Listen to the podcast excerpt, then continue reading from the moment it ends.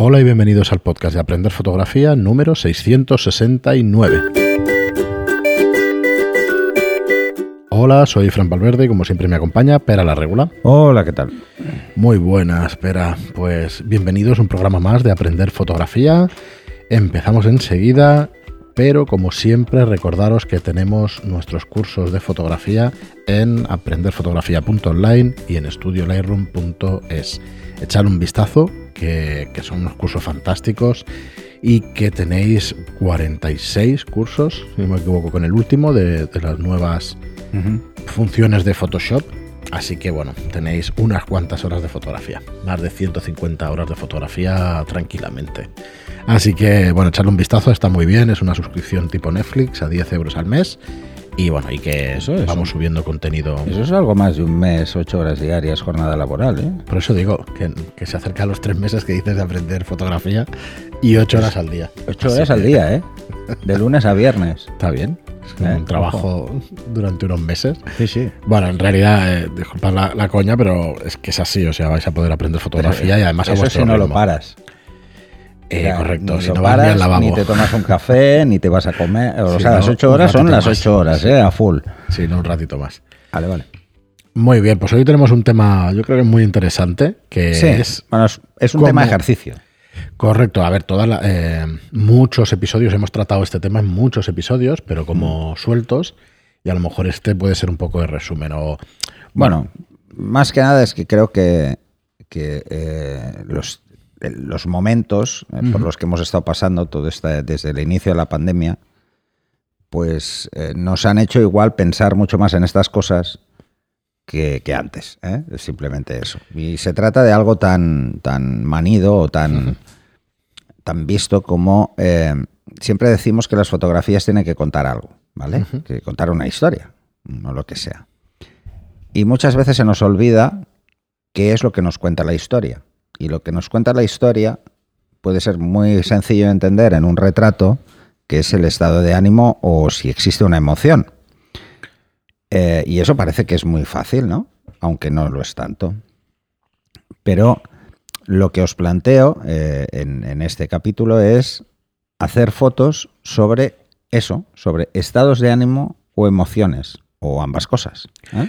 cosa que No es tan fácil. no es tan fácil y que es importantísimo. Si en algún momento eh, es más fácil aprender, es cuando intervienen emociones, por ejemplo. Si en algún momento empatizamos con la gente, es cuando tenemos a la vista esas emociones. Así que, bueno, a mí me parece importantísimo. La verdad es que fotografías que digan algo es una cosa, pero fotografiar esas emociones en, en personas. Sí, es, parece fácil, por ejemplo, plasmar la felicidad, ¿no? Pero quizá ya no es tan fácil, pues, hacer una fotografía que demuestre orgullo. Por ejemplo, el orgullo de un padre eh, con su hijo, ¿no? O sea, de porque, no sé, eh, lo típico de, de que mm, en un acto deportivo un logro o, o académico o del tipo que sea, da igual, ¿no? Eh, esto ya no es, no es tan fácil porque parece que tengamos que estar muy pendientes de ese momento. Y entonces aquí lo que vamos a mezclar son dos cosas. Uno es la foto oportunista, la foto que, que vemos la, la oportunidad de hacerla porque el momento está ahí. Y otra es cómo de buenos somos haciendo que eso pase. O sea, mm, que dé esa Sí, sí. sensación, que eso ya es bastante más difícil, ¿no? Eso requiere entender muy bien las emociones y entender muy bien cómo reacciona la expresión ante esas emociones. Cosa que, bueno, mm, no, no es fácil. Y luego, las emociones asociadas a cosas muchísimo más, eh, no sé, eh, más, no sé si difíciles, pero sí, mm, supongo que para, para algunos no será, no será fácil y para otros será muy fácil, ¿no?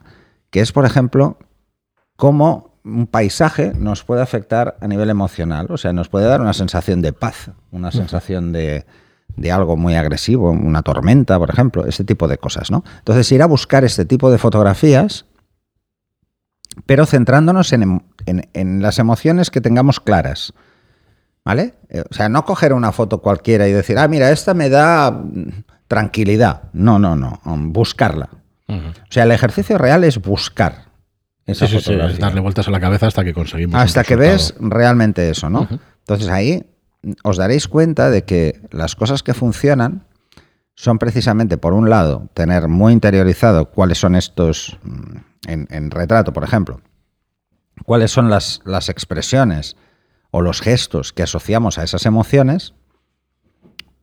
Pero, por ejemplo, en, en paisaje eh, hay que tener claro algunos conceptos diferentes, ¿eh? porque no es exactamente lo mismo, ¿no? Y ahí la composición y algunas reglas de composición nos pueden ayudar a plasmar un mensaje mucho más claro y más directo. Eh, os lanzo este ejercicio porque creo que, que puede ser muy interesante, pero eh, sin que os desaniméis, no es fácil. Eh, no es el ejercicio más fácil del mundo. Esto mm, eh, estaría muy bien que lo pudiera hacer todo el mundo, pero mm, quizá el, el reto de que os pongáis a ello es cuando hayáis quemado alguna etapa previa como fotógrafo, porque juegan dos cosas fundamentales. Juega, por un lado, eh, cómo seamos de artistas, ¿eh? no, no hablo de arte, ¿eh? sino de artistas, a la hora de buscar o a la hora de interpretar o a la hora de crear. ¿Vale? Porque las tres cosas van a ir muy juntas constantemente, ¿no? Porque una cosa es interpretar que esa expresión es ese estado de ánimo y hacerlo de forma correcta, que tampoco es fácil, o cómo explicarle a alguien qué tiene que hacer para trasladar ese estado de ánimo, cosa que es más difícil todavía. Eh, así que ahí vais a jugar. Entonces, lo que os planteo es, por ejemplo, emociones básicas o eh, estados de ánimo básicos, ¿no? La felicidad y la tristeza parecen como más fáciles. Otros, como os decía antes, el orgullo o, yo qué sé, mm, el egocentrismo, de, ¿sabes? Esa sensación de... Eso puede ser un poco más complicado. Entonces, empecemos por los fáciles en cuanto a retrato, por ejemplo. Y luego, en cuanto a paisaje, eh, pues calma, un concepto de calma o quietud eh, sería fácil. Y luego lo contrario también es fácil, porque es llevar todo al extremo, es decir, algo que nos genere mucha ansiedad o un, un estado de nerviosismo, un estado incluso de... Eh, ¿cómo, cómo lo diría? Pues de- de De incluso de, de malestar, ¿no? Eso. Por eso de, de que, ostras, no, no tengo calma, esto es imposible que aquí tenga calma en esta escena, ¿no? Pensar que además son emociones que utilizamos absolutamente para todo, para cualquier tipo de fotografía. Y una de las fotografías que quizá más partido le sacan a estos estados de ánimo es la fotografía documental o incluso la fotografía de prensa. Pensar en cómo mm, se plantean algunas fotografías para que tengan este impacto emocional. Si os fijáis, los, los ganadores del World Press Photo eh, lo que nos transmiten es un, sen- un sentimiento muy directo. Si os acordáis del, del año pasado, el tema del, del- el chico que estaba en llamas, Ajá. Sí, sí, sí. es un ejemplo muy claro, ¿no? O sea, nos, nos, nos da eso, miedo y angustia, ¿no? Esa sensación de que se está quemando, ¿no? Bueno, pues pensar en ese tipo de cosas. Mm, evidentemente no buscarlo, pero ves, por ejemplo, ahora es muy fácil eh, encontrar situaciones que, que dices, "Uf, ostras, eh, esto me transmite Yo- una sensación muy, muy concreta, ¿no? Sí, si os vais, por ejemplo, que no hace falta ni entrar, ¿eh? Eh, eh, es más, no entréis. Pero si os vais, por ejemplo, a, a cualquier hospital o, o a cualquier centro de, de salud, es. os daréis cuenta de las expresiones de la gente. O sea, la gente eh, que está esperando, en- está esperando porque no puede entrar a acompañar a la persona que ha llevado. Entonces tiene que estar fuera. Y, y las sensaciones que hay son como muy bestias, algunas, muy encontradas. O, o, eh, hoy, por ejemplo, veía en la televisión que a un señor de ochenta y pico años que le acababan de poner la vacuna del COVID, el tío se, se la ponen y se pone a bailar como un loco. Y, salta un comentarista y dice, le han puesto la de Moderna seguro. Se han modernizado, ¿no? Bueno, pues cómo reaccionamos hacia, hacia algunas cosas, no todos lo hacemos igual, Sí. pero las emociones son las mismas al final, ¿no? Vamos, yo, yo quería, por otro tema, por, por, otro tema que no tiene nada que ver con la fotografía, tenía un, tengo un, una relación de rasgos anímicos que podemos Ah. encontrar en, eh, en las personas, ¿no? Y, y hay realmente cuatro rasgos, digamos, mentales que podemos intentar representar en esto de, Ah, vale, de vale. las fotografías de estas de, de estados de ánimo. De hecho, uno de ellos es eh, el ánimo de las personas, ¿no? Lo, eh, que podamos retratar qué ánimo van a ¿Cómo de animado está, no? O sea, como de, de Bueno, vamos animado a ir- hacia algo, ¿no? Sí, vamos a ir luego más allá, ¿vale? Pero esto, Ah. digamos que son los cuatro pilares, digamos, de, mentales, ¿vale? No os explicaré por qué explico todo esto, de dónde viene, pero bueno, eh, imaginaos que tenemos que fotografiar el ánimo y el trastorno de ese ánimo, ¿vale? Porque a partir de, de ese ánimo, digamos, mental, pues... Sin llegar a alguien- patología, ¿eh? De hecho, llegando a patología. Ah, vale, vale, bueno, ¿vale? eso entonces es más divertido. Sí, entonces eh, yo os propongo, por ejemplo, los trastornos del ánimo, eh, podéis estar retratando una dependencia emo- emocional o una adicción o una depresión. Ya sé que lo mal rollista que suena, pero bueno, para que veáis un No, poco. lo que pasa es que son cosas muy habituales. Este año las hemos vivido mucho. Entonces, tenemos por un lado este ánimo, ¿vale? Entonces, eh, bueno, esto es- sale directamente de psicología, ¿vale? Esto es de un psicólogo, que por otro tema, y eso hemos estado hablando últimamente. Y, por ejemplo, eh, podéis intentar eh, también fotografiar los trastornos sobre la templanza de una persona. Y aquí va, mm, intervienen pues, cosas como el pánico, ¿vale? Cosas como el estrés postraumático de cosas que les pueden haber pasado, o una fobia, una ansiedad, como decías tú Sí, antes, sí, sí. generalizada. ¿Vale? Entonces tenemos el ánimo, tenemos la templanza, Ajá. tenemos lucidez. Podéis intentar Uf, esa es- captar, esa- captar a la gente Bueno, ese es un poco... con compulsiones, No, con no, la amnesia. lucidez, la lucidez plasmada es eh, Puede ser el orgullo, por ejemplo, ¿no?